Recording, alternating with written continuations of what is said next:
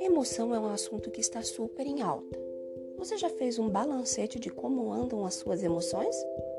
Pois eu sugiro que você pare alguns minutos e reflita sobre isso. Refletir sobre as nossas emoções certamente não é algo que fazemos com frequência. Não é habitual as pessoas dizerem que fizeram uma avaliação sobre as emoções mais recorrentes no seu dia a dia.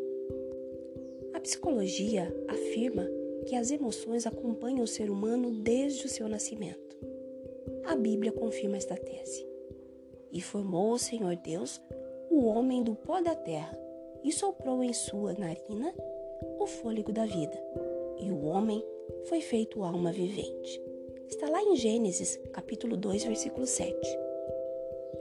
Somos corpo, matéria, alma, as emoções e os sentimentos, e espírito, onde ocorre a nossa comunicação com Deus. Quando o primeiro pecado ocorreu, qual foi a primeira emoção que surgiu? Alguém se lembra? Pois é, foi o medo.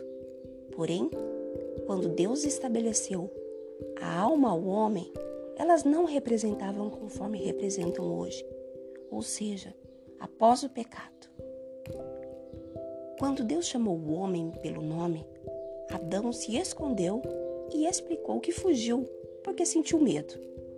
Daquele momento em diante, as emoções saíram da forma natural criada por Deus. E por desobedecer e comer da árvore do bem e do mal, o casal provou um medo corrompido e acompanhado de culpa. Ao ouvir a voz do seu Criador, o homem olhou para si como culpado e desde então, sentimos um turbilhão de emoções naturais e positivas dadas pelo próprio Deus, e as emoções negativas e corrompidas conquistadas pelo pecado.